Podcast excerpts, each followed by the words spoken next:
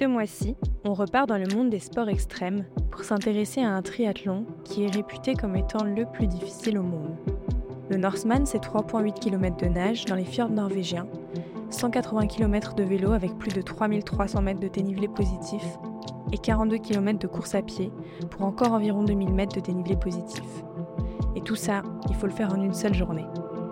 Quand Basile m'a parlé de son projet et de tout le travail et les sacrifices auxquels il allait devoir faire face pour se rendre à son objectif, ça m'a semblé fou.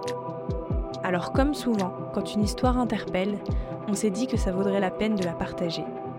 Merci à Basile et Simon de m'avoir ouvert la porte sur cette expérience incroyable. Et bonne écoute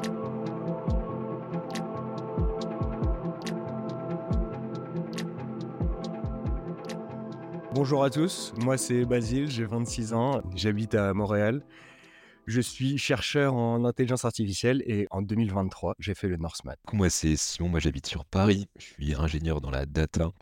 Et du coup, moi je suis un, je suis un pote de Basile depuis, euh, depuis pas mal de temps. On a fait l'école ensemble. Du coup, bah, avec un, un autre, un autre copain, on a accompagné Basile sur ce grand périple qui était le, qui était le Norseman. En 2021, je passais un coup de fil à Simon. Je sais pas pourquoi, au cours de la discussion, on a tous les deux mentionné qu'on s'intéressait un peu au triathlon. Simon avait commencé à courir un an plus tôt, il avait fait, il avait fait un marathon déjà. Je crois que je m'entraînais pour le marathon.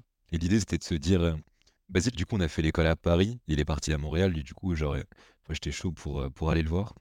Puis il y a eu ce moment où on s'est dit, bah, je crois que c'était toi qui m'as proposé que tu avais envie de faire le triathlon de Montréal. Dans ma tête, c'était quelque chose d'assez simple, c'était faire un peu de vélo, nager un peu, et puis la course, j'en faisais pas mal, du coup, j'étais plutôt chaud. C'était de manière assez, assez naïve. On s'est dit, bah allez, on s'inscrit. De toute façon, en termes de matériel, il n'y aura pas grand-chose à prendre, et puis, puis on part directement là-dessus. Je prends juste mes baskets. Et c'était un peu vite la, désillusion, en fait. On s'est rendu compte qu'il fallait énormément d'affaires euh, quand on faisait du, euh, quand on faisait du triathlon. On a fini par louer tout le matériel euh, à Montréal, et je crois que c'est comme ça qu'on a fait notre, premier triathlon. Du coup, on était hyper serein jusqu'à deux jours avant la course. Et deux jours avant la course, j'arrivais plus à dormir parce que bah, je, me suis rendu compte que nager en eau libre, c'était pas du tout comme nager en piscine. Qu'en fait, on se mettait des, des grands coups dès qu'on nageait et qu'on rentrait dans les autres en nageant. Et du coup, c'est, au final, c'est plutôt bien passé. Enfin, je sais pas ce que t'en penses, Basile, mais c'était, c'est un peu lancé l'aventure du triathlon. ouais.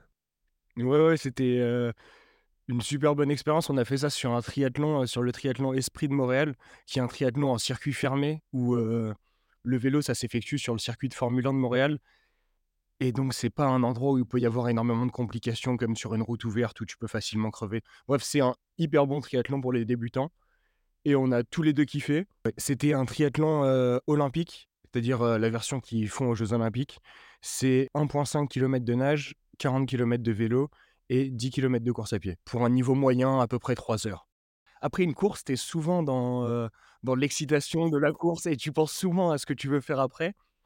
Et donc, euh, après cette course avec Simon et mon autre copain Dalil qui est venu en même temps que Simon et qui, lui, lui n'avait jamais couru. Il avait peut-être couru deux fois dans sa vie avant d'arriver à Montréal. Il n'a pas fait le triathlon, mais il s'est juste inscrit au 10K.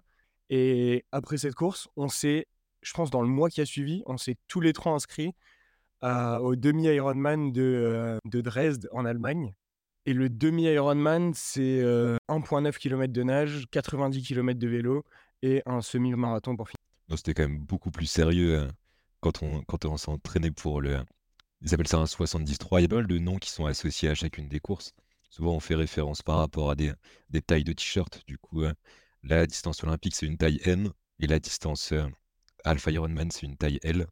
Et du coup, là, pour la taille L, on s'est quand même donné un peu plus. euh, En fait, à chaque fois, on était très stressé au final euh, par la course. Et du coup, c'était un stress assez positif parce que ça nous obligeait à nous mettre, à nous mettre un petit coup de pied au cul aussi avant de, avant de se motiver. Ce qui nous motivait, c'était plus on s'envoyait des messages, on disait Ah, mais tu t'es pas entraîné, je vais te manger pendant la course. Je pense qu'on a beaucoup, euh, on a beaucoup fait ça à Lego aussi. euh. Pour moi, une des raisons principales pour laquelle j'étais chaud pour m'inscrire à un L, c'est parce que Basile avait fait un meilleur temps que moi au triathlon de Montréal. Il m'a encore battu euh, sur le L. Du coup, on s'est dit, euh, on peut pas arrêter euh, tant qu'il continue de me battre. Il y a eu des petites péripéties avant cette course. En gros, la course était à Dresde, c'est-à-dire dans l'Allemagne de l'Est. On y allait en voiture et quatre jours av- avant, on part à 6 h du matin de Paris en voiture avec nos vélos sur le port- sur le porte-vélo. On veut faire le trajet en deux jours pour le couper. On apprend à 8 h alors qu'on est vers Metz que la course est annulée. Pour nous, c'était un gros investissement quand même à l'époque, on était un peu dépité. À ce moment-là, on est à Metz sur une sortie de bretelle d'autoroute, je sais pas trop, assis dans l'herbe. Et vraiment, on a tous des têtes de dépité. On se dit, oh non, mais c'est pas possible, mais on, devait faire cette course, on s'est entraîné. Et euh, donc, on se met directement à chercher des triathlons euh, dans les trois jours qui suivent ce week-end-là pour remplacer cette course. Et on a trouvé un, triathlon de quartier avec pas, pas un truc très connu à Château-Gontier, en Mayenne, dans l'ouest de la France. C'est un triathlon de taille M olympique et on a décidé de faire celle-là euh, pour remplacer l'appétit et l'envie qu'on allait mettre euh, dans le 70.3 qui était une expérience euh, très rigolote. Il faisait 38 degrés, plein cagnard. On a tous fini trop trop dans le dur. Mais au moins, on a pu faire une course ce week-end-là et on était contents. Bah, une fois de plus, Basile m'a battu. Du coup, ça, peut continuer le podcast parce qu'on s'est pas arrêté là, du coup. On est parti après avec. on a rejoint des amis qui étaient en Amérique du Sud. Et on allait les voir du coup avec, euh, avec Basile, on est allé au Chili. Et euh, en même temps, il y avait, je crois que, je sais pas trop, je pense que c'est toi, Basile, qui a entendu parler du, du Norseman. Enfin, on regardait pas mal de vidéos euh, qui passaient sur France TV Sport autour de, de courses un peu mythiques, du coup, que ce soit le, le championnat du monde d'Ironman à Hawaï, ou bien justement bah, le Norseman qui se passait en Norvège. Le Norseman, c'est un triathlon longue distance, une distance de type Ironman dans les fjords de Norvège et c'est considéré comme un triathlon extrême, un des triathlons les plus durs du monde. C'est une course pour laquelle on est pris par un tirage au sort. On s'est inscrit avec Simon et un autre copain d'Alil au tirage au sort, un peu comme une blague, dans le sens où on mettait tous les trois nos noms dedans et aucun de nous trois n'avait réellement envie d'être tiré. Mais si l'un de nous était tiré, il était obligé d'aller faire la course et les autres devaient l'accompagner comme assistance parce que le Norseman, c'est une course sur laquelle il n'y a pas d'assistance sur la partie vélo et course à pied de la part de l'organisation. Et du coup, tu es obligé d'avoir au moins un soutien avec toi euh, sur, euh, sur ces épreuves. nous, ça nous paraissait un peu le, Graal. Et je pense que Basile, il s'est un peu plus renseigné sur le truc et puis il a regardé comment ça se passait, le process d'inscription. Et euh, ce qu'il a vu, c'était que bah, chacun, on avait plus de chances d'être pris quand on s'inscrivait d'une année sur l'autre. Et du coup, on s'est dit, bah, on s'inscrit comme ça au moins dans un 4-5 ans, on pourra peut-être le faire. Mais derrière, il y a eu la petite idée de se dire qu'est-ce qu'on fait s'il y en a un qui est tiré au sort? Et du coup, bah, on a voulu réfléchir un peu au truc et on s'est dit on va faire ce qu'on a appelé le, pacte. On a écrit un certain nombre de règles qui devaient être appliquées à la personne qui a été tirée au sort et puis aux, bah, aux autres personnes du groupe qui devraient justement l'accompagner. Et j'ai retrouvé le, les listes des règles qu'on avait mis dans le, dans le pacte juste avant la course je me suis rendu compte qu'on était quand même hyper naïf sur ce qui était un triathlon, parce qu'on avait mis des objectifs presque inatteignables. À, noter que euh, le point numéro 2 du pacte, c'est acheter un vélo. Hein. Pour nous, ça nous paraissait... nous, on pense vraiment qu'investir beaucoup d'argent dans le matériel, c'est une manière de compenser le manque d'entraînement. Du coup, ce que je recommande à tout le monde... Simon, il achète des chaussures très très chères parce qu'il s'entraîne pas beaucoup, mais du coup, ça marche aussi. Hein. Moi, je mets pas d'argent de côté parce que, parce que je m'entraîne peu et du coup, je suis obligé de, je suis obligé d'investir beaucoup. je crois qu'on avait aussi des règles qui étaient euh, un peu communautaires où on devait avoir minimum 100 personnes sur ce travail parce que ça sert à rien de courir si on peut pas dire aux gens qu'on court. Et tout ça, tout ça a été écrit dans un bus au Chili entre, entre deux randos. Hein. Mais au final, on l'a pris assez sérieusement. Il y avait des trucs aussi, c'était. Euh, je pense qu'on sait toujours pas trop ce que c'est, mais on avait mis euh, avoir moins de 15% de matière graisseuse et puis envoyer une photo de tous ces plats. Et le rôle des personnes qui n'étaient pas tirées, c'était de vérifier bah, que la personne mangeait sainement.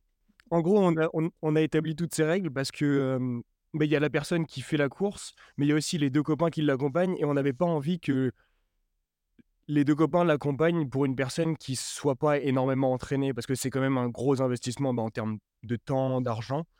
Et du coup, on s'est dit il faut faire, il faut il faut respecter ses engagements. Il faut, respecter ses engagements pour que ça soit un bon voyage et ce soit une bonne course pour tout le monde. On a juste préféré mettre des clauses au cas où il y a quelqu'un qui veuille s'échapper. quoi. Je pense qu'on a très peu confiance entre nous aussi. Du coup, on a besoin de contractualiser un peu cet engagement. Hein. Il faut préciser que le Norseman, c'est une course un peu spéciale. Ça finit par un marathon. C'est 3,8 km de nage, 180 km de vélo et un marathon à la fin. Et au 30 deuxième ou 37e kilomètre du marathon, il y a un cut-off. C'est un cut-off euh, horaire, mais c'est aussi un cut-off en nombre de personnes.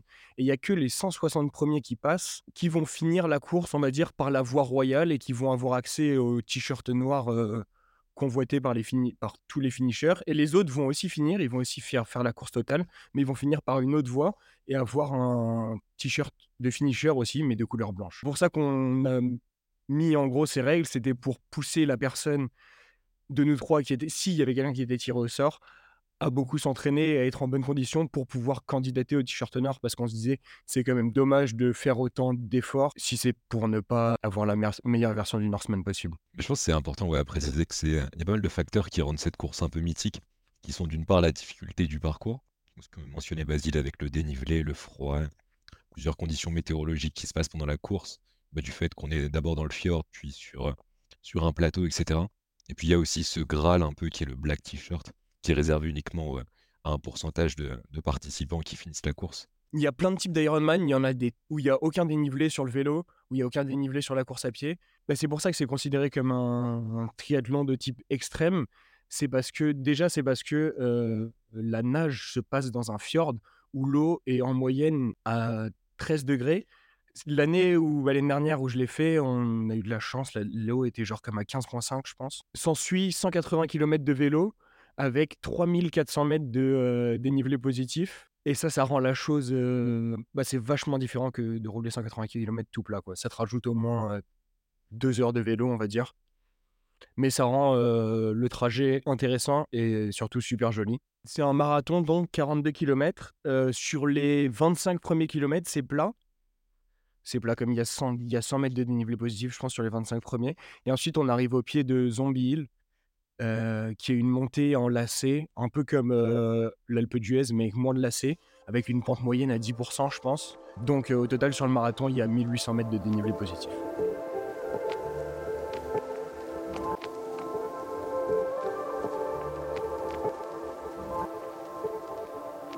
C'était assez rigolo, je crois qu'on était rentré dans un petit, dans un petit village perdu au Chili, sur une petite île qui est au-dessus de la Patagonie. C'est marrant parce que du coup, ça n'a pas trop de sens au final. Pourquoi on a fait ça là-bas On aurait pu être en vacances, passer un bon moment. Et au final, il y a eu cette idée. Hein. Vas-y, il a, pas souvent des très bonnes idées là-dessus. Hein.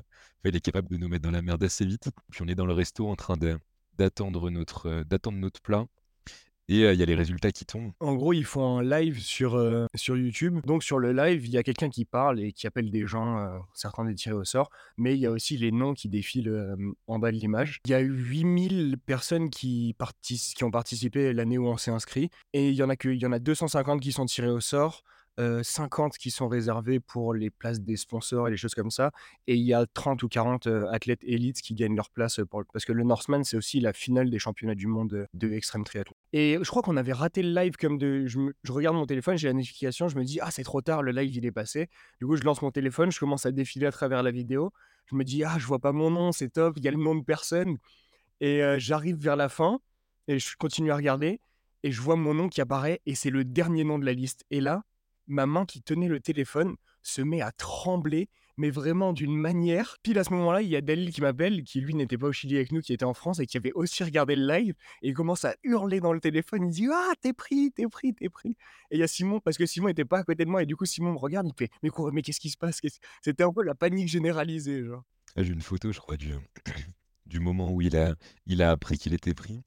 Et j'aurais pu faire une vidéo, ça aurait été la même chose parce qu'il bougeait plus, il était devenu tout pâle, il y avait ces petites veines du front qui commençaient à se contracter. Et du coup, c'était marrant parce que c'était beaucoup d'excitation comme moment.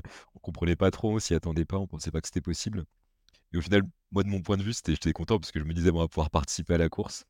Et c'était encore plus satisfaisant de le voir stressé parce que je savais qu'on allait passer pas mal de mois de bons moments à pouvoir amplifier son stress. Au début, j'étais vraiment, mais putain, ça va me ruiner mon année. Je vais passer, je passer toute mon année à m'entraîner, ça va être horrible. Je pense pendant un jour, deux jours, je me suis dit ça. Et après, je me suis dit, bon, tant qu'à y être, euh, autant y aller complètement et, euh, et beaucoup s'entraîner. C'est quelque chose qu'on fait qu'une fois dans sa vie, je pense, une course comme ça. Et euh, donc, je me suis dit, on va y aller à fond, on va la faire du mieux possible et on va voir ce que ça donne.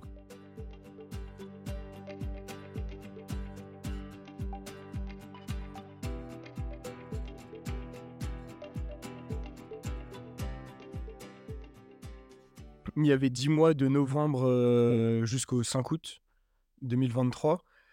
Mais euh, j'ai pas commencé à m'entraîner euh, sérieusement avant le 1er janvier, on va dire.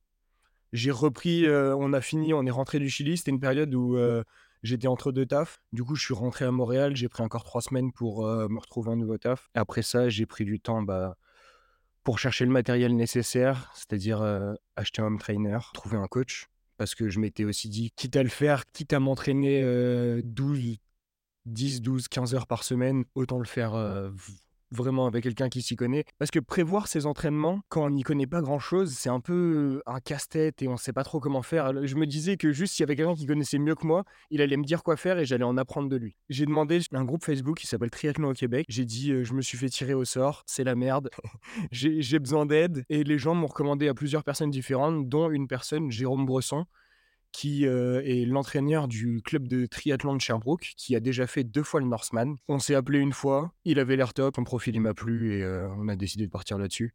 En gros, il me faisait mes plans le vendredi pour la semaine d'après. On s'appelait pas beaucoup, mais on communiquait vraiment beaucoup par mail, comme deux, trois fois par semaine, on s'échangeait. Je lui disais, là, je suis pas dispo pour faire ça. Là, cette séance, elle est mal passée. Et il a dit, au début, on va faire une montée en volume. Tu vas t'entraîner de plus en plus, commencer de 8 heures par semaine et finir à comme 20 heures par semaine le mois avant la course. Je pense qu'il a tellement progressé au final en l'espace de, de 8 mois qu'il est parti d'un niveau qui était, je pense, qui était quand même pas mauvais. Tu partais pas de, de zéro en triathlon.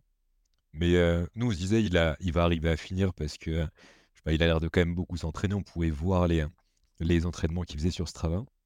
Mais euh, pour moi, c'était tellement inaccessible comme course quand on voyait ce dont ça parlait je me suis dit, euh, bon, au pire, euh, s'il tombe, s'il tombe sur le vélo, quoi que ce soit. En fait, on n'avait jamais fait d'Ironman non plus, du coup, ça nous paraissait vraiment inaccessible.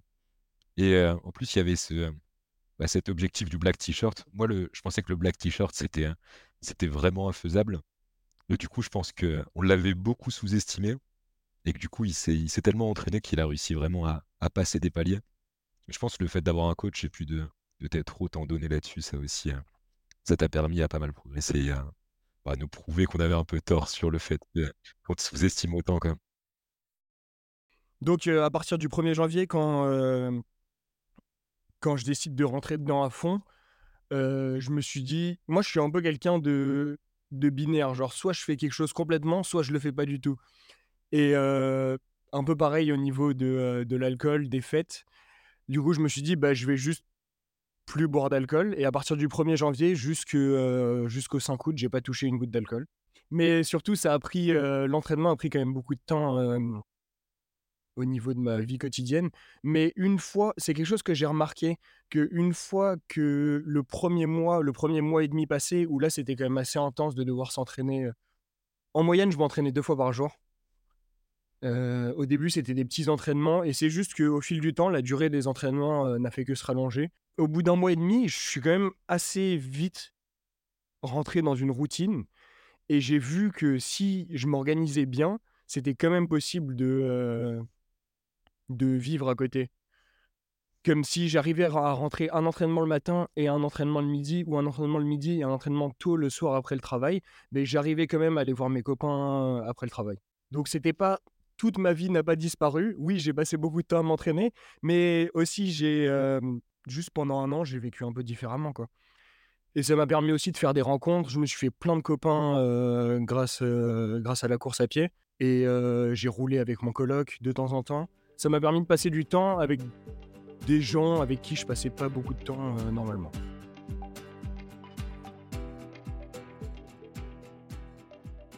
Avec du recul, euh, toute la partie entraînement, à part on va dire euh, les derniers mois, on va dire en juillet, fin juin et juillet, où là c'était vraiment une quantité d'entraînement énorme, où le, samedi il fallait aller rouler 6 heures et le dimanche il fallait aller rouler 2 heures, puis courir 3 heures après, et où, et où dans la semaine avant tu avais déjà fait 12 euh, heures de sport. Ça, c'était des quantités d'entraînement que j'ai pas du tout pris de plaisir à faire, mais juste je les ai fait parce que je savais que c'était dans la continuité, que c'était ce que mon coach disait de faire et que j'avais vu, grâce à des étapes intermédiaires, que son entraînement ait marché. Donc je me suis dit, je vais juste continuer à exécuter le plan et on va espérer ne pas se blesser et voir que ça se passe bien le jour de la course. J'ai fait un peu le coin. Je suis allé dépanner mon club de rugby parce que du coup, normalement, je joue au rugby. Et je suis dans un club de rugby ici à TMR, à Montréal. Un week-end. Du coup, je leur avais dit que cette saison-là, j'allais pas jouer parce que j'allais me focaliser sur l'entraînement parce que c'était impossible logistiquement et même pour ma santé de faire les deux. Et je suis allé dépanner un week-end. Ils jouaient un match de rugby. Il y avait beaucoup d'absents qui étaient là et du coup, ils avaient besoin d'aide. J'ai pris une licence juste de 72 heures pour jouer ce match. Et sur un, plaquage que je fais, je me prends un coup à l'épaule. sur le coup, j'ai pas trop mal. Au final, le lendemain, j'avais super mal. J'arrivais plus à lever l'épaule à plus de. J'arrivais plus à lever le bras au-dessus de mon épaule. Et du coup, je vais voir le physio et il me dit Tu t'es fait une entorse de grade 2, ton acromio. Bon, il faut que tu arrêtes de nager, quoi. En gros, il me dit Il faut que tu arrêtes de nager. Le vélo, tu fais doucement. non, il me dit Le vélo, tu peux continuer à l'intérieur, mais tu peux plus, tu peux plus courir. Et du coup, moi, c'était un peu la fin de mon monde. Je me suis dit, mais je suis vraiment un abruti. Ça fait genre six mois, ça fait six mois que je m'entraîne. Tout ça pour un vieux match de rugby où je suis parti, certes, aider les copains, mais j'aurais pu tout ruiner, quoi. Ouais, c'était pas, long, pas longtemps avant la course. Au final, je suis allé voir un ostéo, trois physios, j'ai pris tous les avis que je pouvais, j'ai fait les exercices de renfort. Au final, le jour de la course, j'ai pas nagé pendant trois semaines. Au final, euh, j'avais encore mal le jour de la course, mais rien de rien d'insurmontable. C'était juste de la douleur. J'avais pris une crème euh, antidouleur au cas où, genre, mon épaule se déboîtait pendant que je nageais pendant la course pour qu'ils m'en mettent et pour que je puisse continuer après. Mais au final, euh, il s'est rien passé de ça et maintenant j'ai toujours une petite bosse sur l'épaule, mais rien de trop rien de trop grave. Mais je rentre en France, je pense trois semaines, un mois avant la course pour, bah, pour voir la famille, pour voir les copains. Et bah, déjà, dès que j'arrive en France, déjà, c'est un. Déjà, le vol vers la France, un mois avant la course, me permet de voir bah, que c'est un peu un enfer logistique, de devoir ramener tout son matériel en avion. Parce que oui, j'ai acheté un vélo. En gros, j'ai acheté un vélo à Montréal au début du printemps. J'ai roulé avec, j'ai fait tout mon entraînement avec. Et c'est le vélo avec lequel j'allais faire la course. C'est un vélo de dit de, contre-la-montre un peu profilé parce que dans une course de triathlon, on ne peut pas rouler en pack avec d'autres gens, comme par exemple pendant le Tour de France où les gens sont les uns derrière les autres pour éviter les frottements à l'air et donc rouler plus vite. Et du coup, c'est pour ça qu'au triathlon, la plupart des gens ont des vélos profilés, c'est-à-dire des vélos où il y a moins de résistance au vent et où on peut avoir une position plus aérodynamique. Donc j'ai acheté ce vélo-là, je l'ai ramené en France. je suis resté en France pendant un mois on a, j'ai passé un peu de temps au Sable d'Olonne avec Simon et d'autres copains où eux faisaient la fête et sortaient jusqu'à 4 h du matin et où moi je me levais à 7 h pour aller faire 5 heures de vélo. ça, je pense que ça a fait. parce que du coup, on avait, pas, on avait organisé un petit, un petit week-end avec des amis en Vendée, en France. Et bah, du coup, nos, nos, autres potes étaient vaguement au courant que Basile faisait, faisait une course et s'investissait autant. Je pense que leur premier choc, c'est quand on est allé sur la plage et que Basile il a enlevé son t-shirt et que on avait le souvenir de quelqu'un qui adorait la raclette avant. Et d'un coup, on a vu, euh, on a vu un six-pack se dégager. Du coup, ça a permis à tout le monde de réaliser que qu'il s'était énormément entraîné. Et on s'est très vite euh, rendu compte que son rythme de vie avait changé parce que, bah, justement, ouais, nous, nous c'était un week-end entre potes, quand on, faisait un petit peu la fête, etc. Et Basile, il faisait autant la fête jusqu'à 22h avec sa, gourde de, euh, d'isotonique. Et, puis après, il partait se coucher quand, nous, on allait en boîte. Et le lendemain, il nous racontait à quelle heure était rentrée chaque personne. Mais du coup, ça a permis à tout le monde de se rendre compte un peu la dose d'investissement qu'il avait mis sur ce sport pendant une année et bah, à quel point il était prêt à, sacrifier quelques, trucs pour, cet objectif.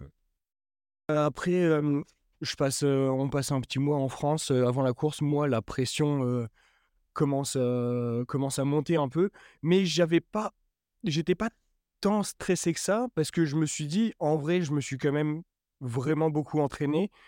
Et puis, bah, de toute façon, ça sert plus à rien de stresser. Quoi. Enfin, la course, elle est là, l'entraînement, il est fait. Juste, juste le jour de la course, faut espérer que tout se passe bien. Ce qui a été super cool avec l'année dans laquelle je l'ai fait, c'est que il y avait un des Français. On a été, une, je pense, 25 Français à faire le Norseman cette année-là. Et dès janvier ou février, il y avait un groupe WhatsApp où les gens discutaient énormément et se donnaient parmi les Français et se donnaient des informations. Et ça, ça m'a permis de collecter un nombre d'informations nécessaires sur, bah, sur le lieu de la course, sur comment ça se passe pour les supports, sur la logistique en général, et ce qui nous a permis de bah, pas débarquer là-bas en sachant rien et en ayant plein de surprises. Et ça, ça m'a énormément aidé. Et merci beaucoup à eux d'ailleurs. Il y avait deux types de discussions. soit les discussions où on se moquait un peu de Basile et on lui montrait que dans le pacte, euh, bah, il y avait certaines clauses qu'il n'avait pas respectées. Du coup, on n'était toujours pas sûr de venir en Norvège. Ça, c'était les premières discussions. euh, je pense que c'est celles auxquelles faisait pas trop attention Basile. C'était c'était les plus fréquentes. hein. C'était à peu près 95% des discussions. Puis il y avait les 5% autres qui étaient à s'organiser, à s'organiser sur place. Et du coup, euh, moi, je le voyais plus comme on va aller en Norvège et du coup, il faut, euh, il faut faire des randos sympas et se balader. Du coup, on avait fait pas mal de, programmes là-bas. Et le premier programme qu'on a mis en place, je crois que le lendemain de la, course, Basile, il devait faire une randonnée de 35 km. Et du coup, euh, je pense que ça n'a pas trop participé au fait qu'il ne stresse pas non plus. Et euh, je pense que Basile a pris une grosse part de la, charge mentale de l'organisation. Et nous, euh, du fait qu'on était au courant qu'il était obligé de faire la course et du coup de s'organiser, ça nous a pas mal déchargé là-dessus. Mais ouais, non. C'est, je, pense en termes d'organisation, au final, ça a été, ça a été plutôt tranquille. Les seuls trucs qu'on a vraiment organisés, c'était euh, avoir une voiture sur place. Il y, avait des choix qui n'étaient pas forcément uniquement sportifs. euh, on se disait, on va prendre une voiture électrique parce que l'essence, ça coûte trop cher en Norvège. Et après, on n'avait pas regardé si l'autonomie de la voiture était suffisante pour, euh, pour l'accompagner sur toute la course vélo. Du coup, il y a eu quelques petites péripéties comme ça avant la course. Pour la logistique, on a pris un vol, on a atterri à Oslo, on a récupéré la voiture. Et il faut savoir que le Norseman, c'est une course qui est euh, en Norvège déjà. Et c'est vers le sud de la Norvège. Mais euh, vis-à-vis de la largeur, c'est à peu près au milieu. En gros, c'est entre Oslo et Bergen, dans les fjords. Et donc, on a pris la voiture. On a. Déjà, le premier challenge était de savoir si on allait ou non réussir euh, à faire rentrer le vélo dans la voiture parce qu'on avait juste vu des photos sur Internet. Mais au final, tout s'est bien passé, pas de problème à ce niveau-là. Euh, on conduit jusqu'à notre Airbnb, les paysages euh, magnifiques à travers les fjords. Airbnb qu'on avait pris avec euh, Margot et Nicolas, qui sont un couple de Français. Elle faisant la course, lui étant son support, que euh, j'avais trouvé sur le groupe WhatsApp des Français où elle avait proposé de, elle avait loué un logement trop grand. Et elle avait proposé à des gens de, bah, de venir loger avec eux euh, les jours de la course pour partager les frais. Ça s'est très bien passé, ils ont été super cool, ils nous ont beaucoup aidés aussi au niveau de la logistique, du matériel, on a beaucoup discuté ensemble. Et pendant les trois jours précédents, Dalil et Simon, eux, sont allés faire des randos, sont allés se balader parce qu'eux, ils n'avaient pas besoin de se reposer parce qu'ils n'avaient pas de course à faire. Et moi, je suis resté plus dans le Airbnb. J'ai fait mes derniers entraînements de, de déblocage avec Margot, qui elle aussi faisait la course.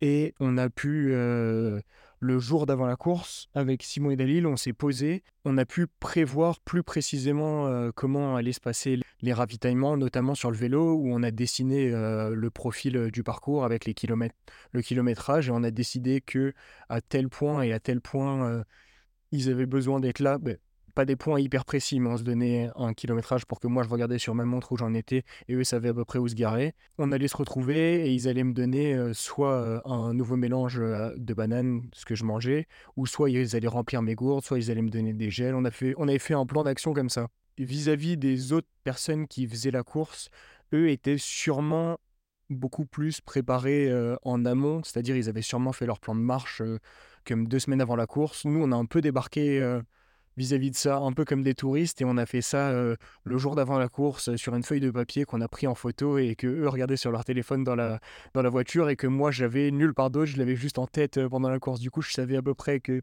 j'allais les rencontrer à ces kilométrages-là et, et je comptais sur eux pour être là et ils ont très bien été là. Je pense toute l'organisation, enfin la planification de comment allait se passer la course, pour moi et Basile, s'est faite sur les, sur les 48 heures avant la course.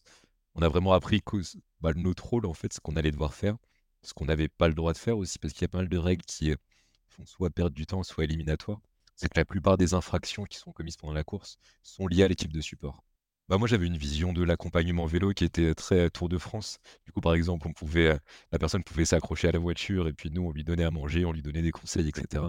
Ça, par exemple, c'est complètement interdit. Nous, notre rôle, en fait, c'était surtout de le ravitailler, du coup, lui donner à, lui donner à manger et à boire, et puis de gérer toute la partie équipement avec lui. Du coup, l'aider à chacune des transitions. Les transitions, c'est quand on part d'un sport vers l'autre. Du coup, par exemple, c'est interdit, euh, comme ce qu'on voit sur le Tour de France, bah, de lui donner une gourde, lui donner un gel une fois qu'il est arrêté sur le vélo, puis après de mettre sa main derrière son dos pour, le, pour courir avec lui et le pousser, euh, le pousser sur la course. Et du coup, euh, nous, on s'est un peu. Je pense que ça nous a vraiment. euh, on arrivé un peu en touriste avec, euh, avec Dalil avant la course. Et ça nous a vraiment focalisé. On s'est rendu compte qu'il y avait, c'était assez strict, qu'il y avait une, une pression, qu'il y avait un programme à dérouler, etc. Du coup, on a écrit bah, avec Basile et Dalil, justement, où est-ce que Basile souhaitait être ravitaillé sur le vélo, qu'est-ce qu'il voulait comme ravitaillement. du coup, ça nous a vraiment permis de rentrer dans le mindset. c'est une course sérieuse, on va, on va se concentrer. Et puis, nous, la pression, elle est vraiment, elle a vraiment été très faible avant la course. elle a vraiment été très présente pendant la course. Je pense pour Basile, c'était l'inverse. Il y avait de l'anxiété sur comment ça allait se passer avant la course, et puis lui, il déroulait son programme. Du coup, ça a été un, partage de responsabilité hein, qui s'est fait, qui s'est fait là-dessus. En arrivant en Norvège, j'ai pas trop été stressé. J'avais eu un point d'entraînement, je l'avais bien exécuté au niveau du matériel. J'avais fait ce qu'il fallait, j'avais le vélo, j'avais toutes les affaires, j'étais prêt à toutes les éventualités, notamment au niveau météo, surtout sur le vélo, euh, s'il pleuvait, s'il neigeait, s'il y avait des problèmes. Euh, mais ce qui m'a fait un peu peur, c'est plus de discuter avec les autres triathlètes qui faisaient la course et qui, eux, étaient, de la vue que j'en avais, avaient l'air surpréparés. Surtout, ben, sur les triathlons, les gens, en général, des vélos qui coûtent archi cher. Et moi, j'arrive avec mon vélo, qui j'ai un vélo que j'ai acheté d'occasion ici. C'est pas un vélo nul, mais c'est un vélo dans lequel j'ai investi 1000, 1500 dollars. Les gens ont des vélos qui coûtent comme 15 000 dollars et qui font énormément de bruit quand tu es à côté. Et ça, ça m'impressionnait beaucoup. Et aussi, ils avaient l'air super préparés au niveau de la logistique. Et moi, j'arrivais avec ma bande de guignols un peu. On n'avait pas trop réfléchi ensemble à quoi faire. Ça, ça me faisait un peu peur, mais c'est plus un stress que les autres gens m'ont imposé que quelque chose qui venait de moi-même. Et c'est aussi le fait de passer trois jours euh, dans la ville de départ et de voir l'agitation autour de la course euh, qui apportait euh, un peu cette pression supplémentaire. Mais le fait d'aller faire euh, une ou deux nages dans le fjord pour aller tester la température m'a aussi permis d'enlever un élément de stress qui était la température de l'eau qui me faisait super peur. Comme si elle avait été de 12 ou 11 degrés. Je sais pas si la course serait passée euh, de la même manière. Du coup, les deux jours, les deux, trois jours avant la course se déroulent. On fait les préparatifs. Euh, on prépare la voiture pour le jour de la course. On fait différents bacs de matériel en fonction un, bac urgence, un bac je vais sûrement avoir besoin de ça, un bac c'est sûr j'aurai besoin de ça. Je brief Dalil et Simon, on s'entraîne à faire les transitions. On voit le casque, on voit les chaussures, on voit les chaussures.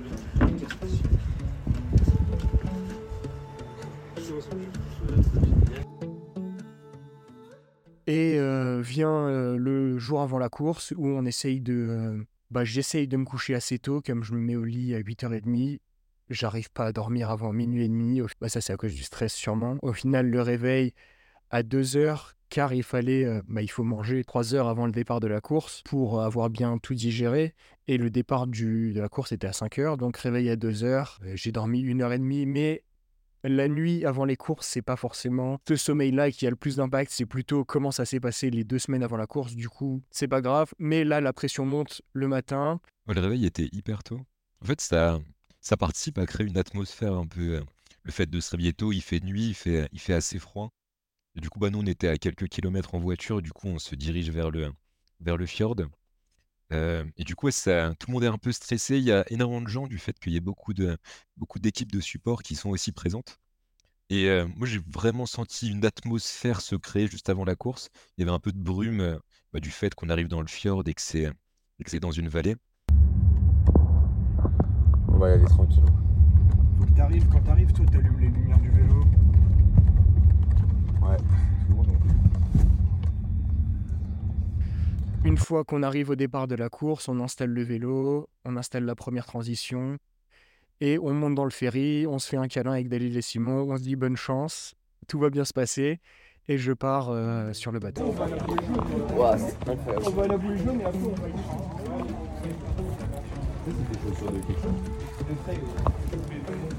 T'as vu Simon, ça c'est fou hein. Regarde.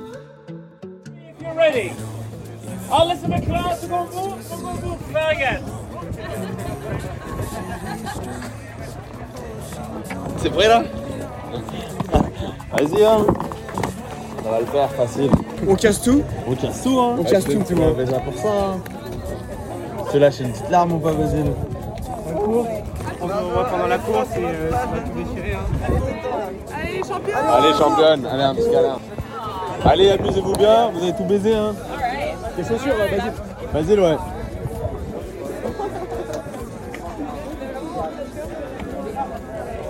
Et t'as ton petit sac, c'est bon, tu mets tout dedans.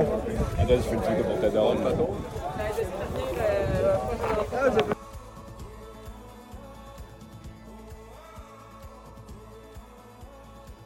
Sur le Norseman, en fait, on part pas euh, de la terre ferme pour commencer euh, la nage.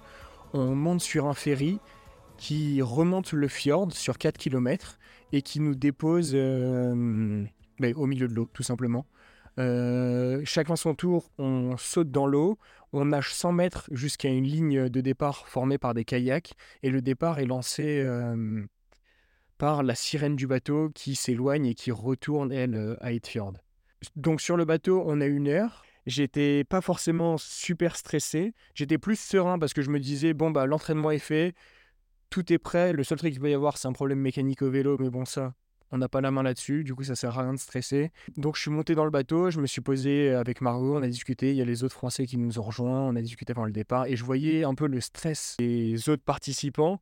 Et ça, c'était un peu quelque chose qui était communiquant vers moi, que je commençais à absorber. Du coup, je me suis un peu éloigné de ça. Et il y a une partie du bateau dans laquelle ils, prennent l'eau du fjord et ils l'envoient grâce à un jet d'eau.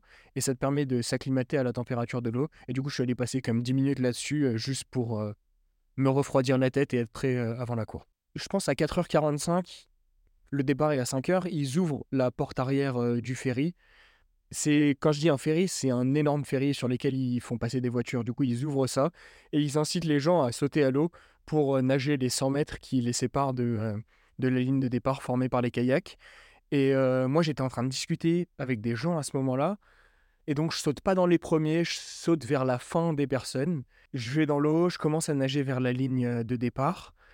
Et j'y suis pas encore. Je pense que je suis encore à 15, 75 mètres.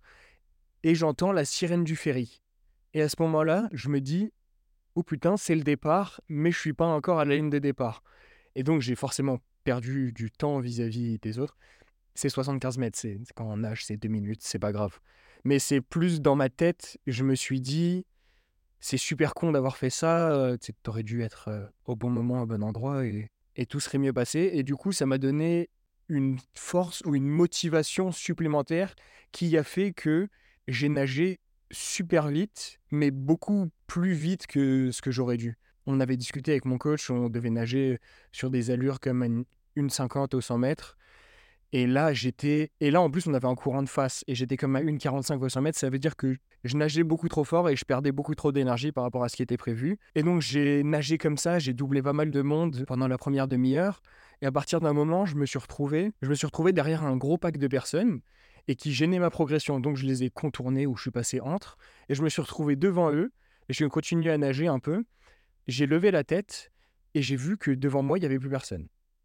Et là, j'ai commencé à réfléchir. Je me suis dit, bah, soit je suis tout devant de la course, ce qui me paraît très peu probable, soit je suis comme derrière le deuxième ou derrière le troisième groupe, ce qui est un bon point et ça veut dire que je suis un bon classement. Donc à partir de ce moment-là, pendant 15, 10-15 minutes, j'ai nagé tout seul. Ben, je n'étais pas tout seul, mais derrière moi, il y avait des gens. Mais quand je regardais devant moi, au loin, pour regarder le feu qui avait été allumé par les organisateurs, parce que c'était vers celui-ci qu'on devait se diriger, parce qu'on était encore dans la pénombre à ce moment-là, j'ai nagé face à une eau euh, toute plate et c'était magnifique. Il y avait le soleil qui se levait sur le fjord et ça c'était un des moments les plus les plus jolis, les plus appréciables de la course pour moi.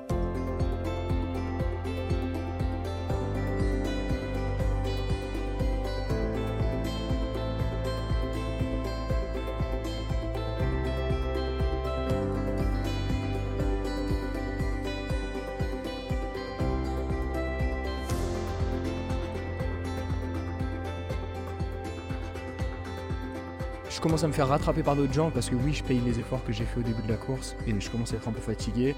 Mais je regarde ma montre, je vois que j'ai déjà fait 3000 mètres. Dans l'eau, dans l'eau libre, c'est pas forcément ce qu'il y a de plus précis, mais je me dis qu'il doit rester comme 10-15 minutes de nage. Et du coup, là, je commence à un peu ralentir. Enfin, pas ralentir, mais y aller un peu plus calmement. Je prends les jambes de quelqu'un et euh, je me fais porter jusqu'à euh, jusqu'à la transition numéro 1.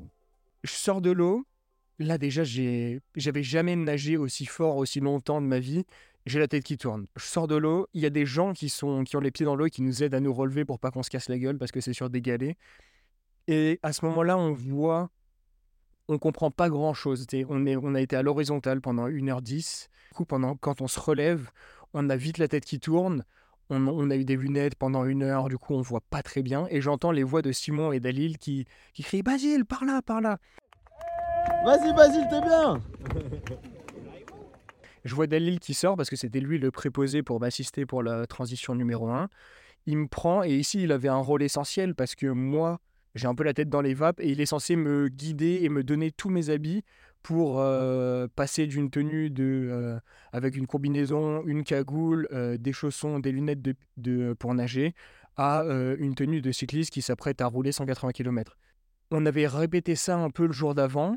Il fait ça très très bien, il me donne toutes mes affaires, il me déshabille complètement, je me mets à poil dans la transition, je me rhabille entièrement, je mets des gants, je mets mes chaussures, je mets mon casque, je mets mes lunettes. Il m'allume ma lumière avant et ma lumière arrière parce que sur le Norseman, on est obligé d'avoir un certain équipement sur le vélo, notamment un gilet euh, jaune pour, pour que les voitures puissent nous voir. Il y a aussi des lumières parce qu'il peut y avoir des tempêtes de neige, des tempêtes de pluie, il faut avoir de la visibilité. Et je pars pour 180 km de vélo. C'est un peu comme un pit stop en Formule 1. Il y a la, personne qui arrive et puis tout, le programme doit se dérouler le plus vite possible pour essayer de grappiller quelques minutes. Parce que jusqu'à la fin, on ne sait pas en fait euh, bah, si on est dans le, dans le quota justement pour avoir le black t-shirt. Et euh, la part du soutien, on se dit que ce serait bête de lui faire perdre du temps là-dessus. Et du coup, on essaye de dérouler tout ça. Et juste après, on court à la voiture pour euh, bah, se, dire, se dire on va le suivre là-dessus. Et ça lance vraiment notre course.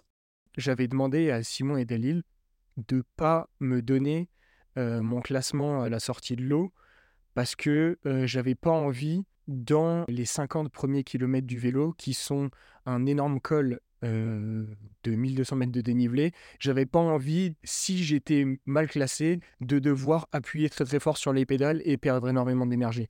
Je préférais juste prendre ça au rythme que j'avais choisi avant, c'est-à-dire à une certaine fréquence cardiaque qu'on s'était imposé avec mon coach, et de pas faire n'importe quoi. Parce que du coup, il est arrivé vraiment dans les positions de tête face à des mecs qui sont presque euh, professionnels, je pense. Et du coup, euh, bah, les, personnes avaient peut-être souvent un gros niveau à vélo et du coup, euh, l'ont dépassé au début. Du coup, il y a eu un peu cette inquiétude après de se dire, en fait, est-ce qu'il va tenir? Est-ce qu'il s'est pas trop cramé sur, la première épreuve? Est-ce que ça va tenir sur le vélo? Nous, on était vraiment concentrés là sur, sur cette partie-là parce que bah, déjà, on conduisait, il y a pas mal de personnes qui sont, sur le, qui sont en vélo sur la route. Du coup, faut, faut faire assez attention. Il y, a, avait eu quelques accidents dans les, dans les années passées, et puis nous, on a pas mal briefé là-dessus hein, la veille, du coup, on fait attention à ça. Ça doit être lui, hein. Non Il est en short ou pas Ouais, il est en short. Ouais, il est en tri.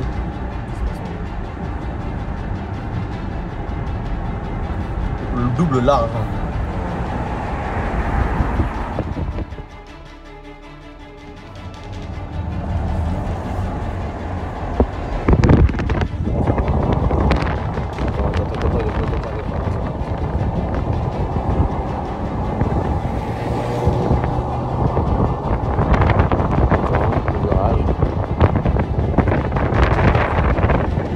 Basile, t'es bien, t'es très bien Allez,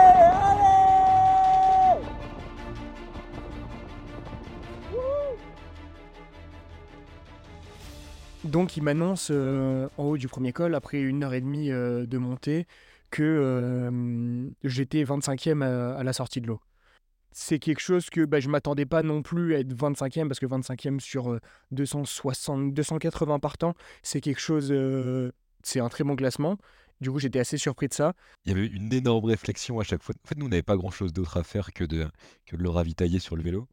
Et du coup, il y avait énormément de réflexions sur où est-ce qu'on se place. On doit se placer sur une petite montée pour pas qu'il ait trop à ralentir, qu'il perde pas trop de temps. Euh, après, on avait une personne qui était, du coup, il y avait Dalil qui était 20 mètres avant, qui lui demandait ce qu'il voulait comme matériel, est-ce qu'il avait besoin de, pas, d'avoir une veste un peu plus chaude, ce genre de choses. Moi, j'étais à la voiture, comme ça, s'il me demandait quelque chose, je pouvais courir pour lui donner. Du coup, nous, c'était quelques, quelques phases, on devait avoir un peu moins d'une dizaine de, de, parties où on le ravitaillait sur le vélo. Dix phases de, de grosse pression où nous, on n'avait pas le droit à l'erreur. Et le process de ravitaillement, du coup, c'était d'aller lui demander ce qu'il voulait comme matériel, est-ce qu'il voulait, euh, ce qu'il voulait manger, du coup, est-ce qu'il voulait un gel, une pâte de fruits, etc. Il lui mettait sa gourde pour le ravitailler sur l'espèce de, de récipient d'eau qu'avait euh, qu'avait Basile sur l'avant de son vélo. La gourde se vidait toute seule sur les, euh, sur les 10 premiers mètres jusqu'à mon arrivée, puis Basile jetait sa gourde. Moi, je lui mettais une pâte de fruits dans la bouche directement. Lui, le but, c'était qu'il ait le moins de choses possible à faire. Et puis on lui donnait 2-3 conseils. Entre-temps, j'ai essayé de faire une petite vidéo pour rassurer la, la mère de Basile qu'il était toujours vivant et qu'il était bien positionné. Let's go Attends, attends, attends. Quoi? C'est-à-dire La- le bas man- jambe longue Pâte de fruits, bas jambe longue Parfait. On se voit quand T'as dit à ta maman que tout va bien là. Je suis vivant, maman Du coup, euh, du départ jusqu'à la première ville, t'es vraiment euh, dans les montagnes, au milieu des fjords, sur une route, euh, bah, une voie dans chaque sens. On voit des orages un peu au loin, mais euh, c'est pas localisé euh, là où je suis. Du coup, à ce moment-là, je kiffe. Genre, je me dis, c'est trop cool, euh, je suis suis pas dans le dur, euh, les ravitaillements, ça se passe bien. Il y a Simon et Dalil qui m'arrêtent et qui me disent, euh, là, on a regardé le radar météo, il va se mettre à pleuvoir. du coup, là, il me file un kawaii. Il me donne, j'avais pris des gros gants imperméables pour le vélo. Il me file ça et il m'habille. Et je pense que sans ça, vraiment, sinon, j'aurais, j'aurais chopé la crève ou j'aurais fait une hypothermie. parce que il fait, je pense qu'il faisait 2-3 degrés, peut-être un peu plus, 4-5. Mais s'il commence à te pleuvoir dessus, aux vitesses où tu vas, tu cailles vite euh, rapidement. La température, elle s'est dégradée d'un coup, en fait. D'un coup, il y a eu une grosse pluie. Et nous, on était dans la voiture, on s'est dit, heureusement qu'on lui a mis son, euh, son kawaii, parce que c'était... euh, en fait, jusqu'ici, c'était assez beau euh, de, de mes souvenirs. D'un coup, il y a eu une grosse mousson qui est passée. Ouais, c'était assez intense. Et du coup, j'arrive au pied de ces dernières difficultés, je commence à la monter, commence à prendre archi chaud parce que du coup, j'ai le kawaii et les gants et que là, du coup, il pleut plus, ça va pas durer très longtemps. J'arrive au milieu, à la fin de la montée, là, je suis vraiment dans le dur et c'est le dernier point de ravitaillement parce qu'on est encore à 30-35 km de la fin du vélo, mais tout le reste se fait euh, en descente. Bah, je commence à avoir mal aux jambes, mais je me dis que je dois courir 42 km après, et du coup, je me dis, ça va être intense la suite. Euh, J'arrive en haut de la dernière montée. Là, je leur demande de me filer euh, un collant, euh, de me remettre les surchaussures de vélo, de mettre tout l'équipement parce que là, du coup, on voit qu'il qu'il pleut au loin et 30 km de descente à une vitesse assez élevée, comme je pense à 50 km/h, où t'as pas vraiment besoin de pédaler pendant les 30 km. Et du coup, tu peux vraiment avoir froid si t'es pas, si pas bien habillé. Simon me lance une pâte de fruits dans la bouche, Dalil me remplit ma gourde, il m'habille, il me met un collant. Ces 30 km de, de descente, c'est une partie où euh, on nous avait prévenu que en général, les vélos peuvent aller plus vite que les voitures parce que c'est une descente un peu sinueuse dans la montagne. Du coup, les voitures peuvent pas rouler non plus. euh, c'est à 80-90. Et du coup, je leur avais prévenu de, euh, à partir du dernier moment où vous me lâchez, aller vite, vite, vite jusqu'à la transition 2 pour être prêt pour quand j'arrive. Au final, ils étaient là avant. Mais euh, c'est un petit coup de flip aussi de se dire que moi je peux aller assez vite et que eux euh, peuvent potentiellement, tu sais. Parce qu'il y a d'autres gens dans la descente, il y a d'autres voitures, il y a d'autres vélos et du coup ça peut ralentir le trafic. Un petit mot C'est dur. hein.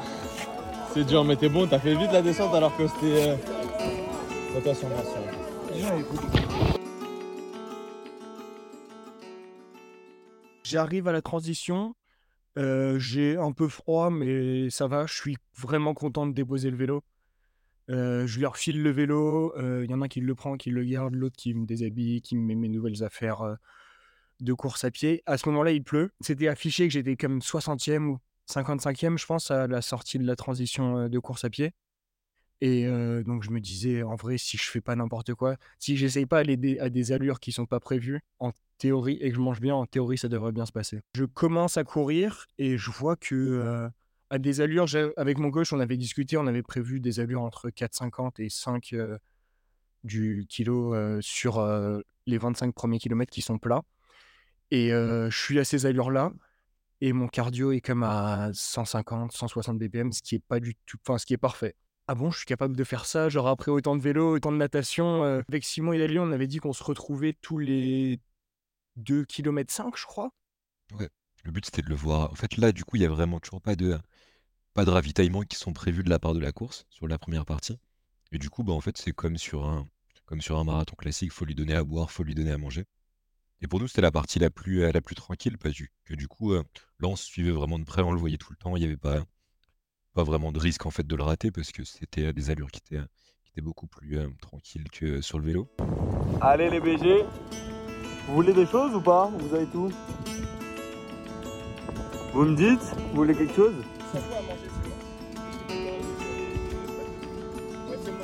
C'est bon Vas-y, bisous, on se voit là-haut. Oui, je m'en rappelle, euh, à chaque fois qu'il venait me voir, il s'alternait. Il y en a un qui me donnait l'eau, puis l'autre qui me, il disait Mais là, tu vas un peu trop vite, fais attention, il reste quand même 30 km après ça. Je crois que c'était ça qui était prévu. C'était un gel tous les 5 km, toutes les 20 minutes à peu près. Et je pense que j'en ai trop mangé et que ça m'a fait une indigestion. Parce que euh, à un moment, euh, il y a Simon et Dalil qui passent à côté de mon voiture et je leur fais des grands gestes comme ça. Genre, je leur dis Donnez-moi, donnez-moi le PQ, donnez-moi le PQ. Et du coup, ils, s'arrêtent vite dans un rebord. Il y en a un qui court vers moi et moi, je me précipite, genre, je sais pas trop dans quoi, dans genre un petit canal euh, sur le bord de la route. Mais vraiment, c'est une nationale. Enfin, il y a du passage en voiture, quoi. Et du coup, on fait un petit pit stop. Et ça, je pense que c'était au 20e kilomètre. Du coup, il restait 5 km de plat avant d'entamer la montée. Et les 5 km ont suivi étaient vraiment euh, super durs. Là, j'ai commencé, je commençais à être vraiment dans le dur. je me disais que je voulais plus être là. Je pense que ta consommation de gel, elle nous inquiétait un peu parce que on est devenu assez radin parce qu'il en restait plus beaucoup dans la petite, dans le petit carton qu'on avait prévu. Et du coup, t'en demandais un à chaque fois et je me souviens il disait le, le prochain, tu lui en passes pas parce que sinon on n'en aura pas assez pour finir la course. Du coup, de son point de vue, ça devait être rigolo d'avoir une équipe de support qui veut plus te donner à manger. Et j'ai- je commençais à avoir un coup de mou en vrai. Je commençais à avoir un coup de mou. euh, ça faisait, euh, ça faisait, ça faisait longtemps qu'on était parti. Je pense que ça faisait comme 9 heures que la course avait commencé déjà. Ça commençait à devenir long. J'avais jamais fait d'effort aussi long. Ce qui s'est passé aussi, c'est que tu étais sur une, partie de vélo qui était assez diversifiée, où tu avais des montées, descentes, etc. Et là, sur les 25 km de. Enfin, les 25 premiers de course, c'est hyper routinier, il faut juste dérouler, mais il n'y a pas trop de, changement d'allure, c'est des lignes droites. Ce qui me faisait tenir, c'est ce qui, ce qui me motivait, c'était euh, comme c'était des longues lignes droites, tu voyais les gens devant toi. Il y en avait comme les gens étaient assez espacés et comme j'avais quand même une bonne allure, bah, je rattrapais des gens et ça, ça me motivait vraiment à, à continuer à, courir. On arrive au pied de la montée, je demande de changer de chaussures parce qu'il pleut depuis deux heures. Du coup, j'ai les, les pieds un peu trempés. Et là, c'est le premier ravitaillement qu'il y a depuis le début de la course, en gros, fait par l'organisation. Et là, il y a des chips, il y a du saucisson. Et euh, j'en avais marre de manger des pâtes de fruits, des gels, des boissons à la banane, à la maltodextrine. Vraiment, je, j'en pouvais plus. Et du coup, je dis, euh, je dis à Simon de me prendre un, un verre rempli de chips, un verre rempli de saucissons. Des chips, d'aller prendre des chips et... euh, Et on commence à, à essayer de trottiner, marcher dans la montée. Mais il faut savoir qu'à ce moment-là de la course, il reste 15 km. je pense que je suis 50e ou 45e, quelque chose comme ça. Et c'est des lacets dans la montagne, c'est sur une route. Et du coup, tu vois les groupes de gens devant. Tu, tu vois le coureur avec les deux personnes qui l'escortent. On en prenait en visu et Simon me disait Vas-y, accélère un peu, accélère. Lui, on le double et après, on peut s'arrêter si tu veux. Et tout, tout pendant ce temps, on mangeait du, du saucisson, on discutait. euh. L'idée, c'était de se dire, bah, on va, on va essayer de le pousser au maximum parce que de toute façon, là, il pourra pas exploser. Il reste que, il reste que 15 km. On lui disait, allez, on court jusqu'à la ligne blanche. Et puis, on regardait les personnes qui étaient devant. Et puis, on lui disait, lui, tu vas le rattraper.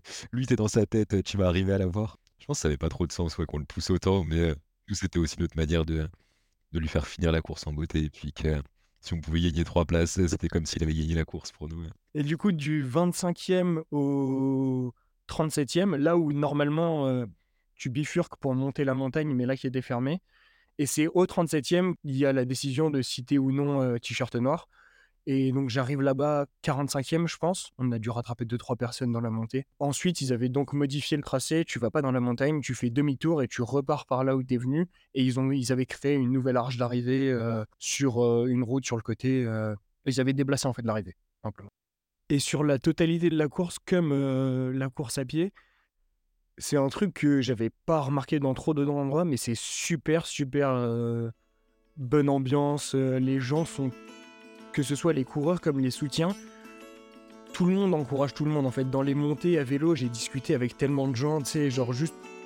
Et les gens, en fait, tu recroises souvent les mêmes soutiens, les mêmes supports des autres personnes, et du coup, tu commences à faire coucou aux mêmes personnes euh, dans la montée. Tu tu croises les gens dans les deux sens, tu discutes un peu. C'est pas une course. euh, Il n'y a pas énormément de participants et du coup les gens sont un peu pas se connaissent tous, mais euh, c'est très bonne ambiance. J'ai trouvé personnellement. Moi, j'ai des souvenirs assez marrants de la fin, c'est que mais il nous donnait plein de trucs, du coup, on courait avec plein de sacs, etc. Il avait sa petite caravane qui, le- qui le suivait, et puis euh, fallait pas passer devant lui non plus pour c'était sympa la fin. Bah il y a l'excitation de, il y a l'excitation de la, ligne d'arrivée quand je vraiment sur du bas de la montée, du bas de la montée à tout en haut, j'ai vraiment dû courir pas beaucoup. Alors qu'à partir du moment où on a fait demi-tour, là je savais qu'il restait 5 km avant la ligne d'arrivée, ça trottinait déjà un peu plus vite, la motivation était revenue. Quand on se redirige vers la ligne d'arrivée, il y a des gens, il y a pas mal de gens autour, les gens ils applaudissent et ça, ça, ça, motive et ça donne le sourire quoi. Là, faut que je refaire genre, on va être perdu. Let's go! Ouais Ouais Allez Woo! Which way? Let's go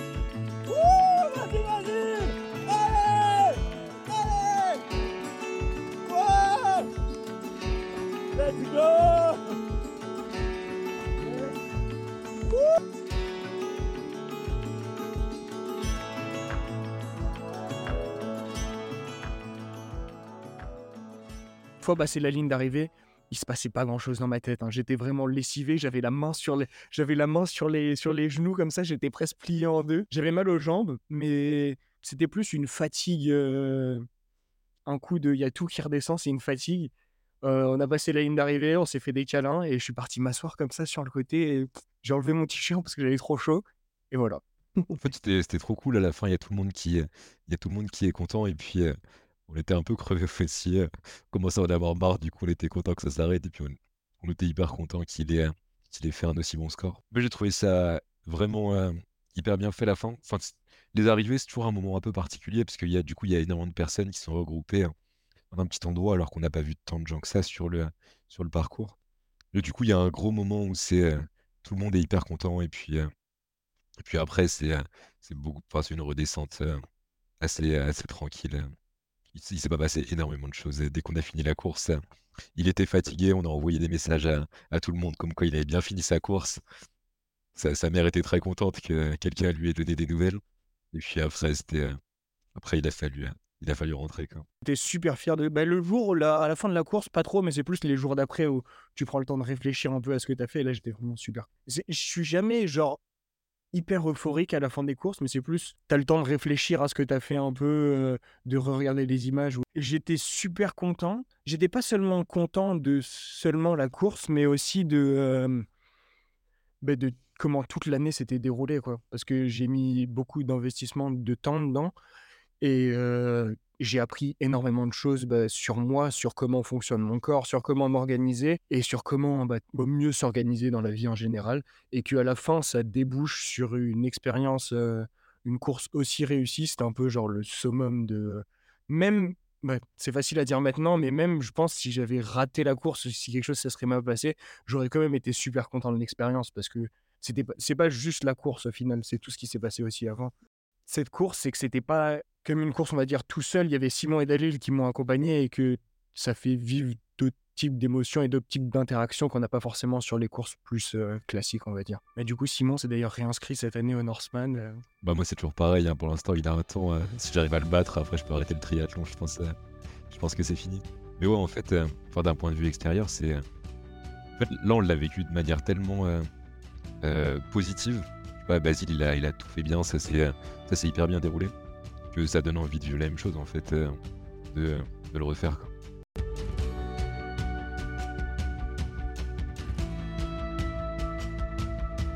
Merci d'avoir écouté cet épisode du Café des copains. N'hésitez pas à le partager ou à en parler autour de vous si vous l'avez apprécié. Si vous aussi, vous avez une histoire à partager, contactez-moi sur les pages Facebook ou Instagram du podcast et ça me fera plaisir de parler de votre expérience. Quant à nous, on se retrouve le mois prochain pour un nouvel épisode du Café des copains.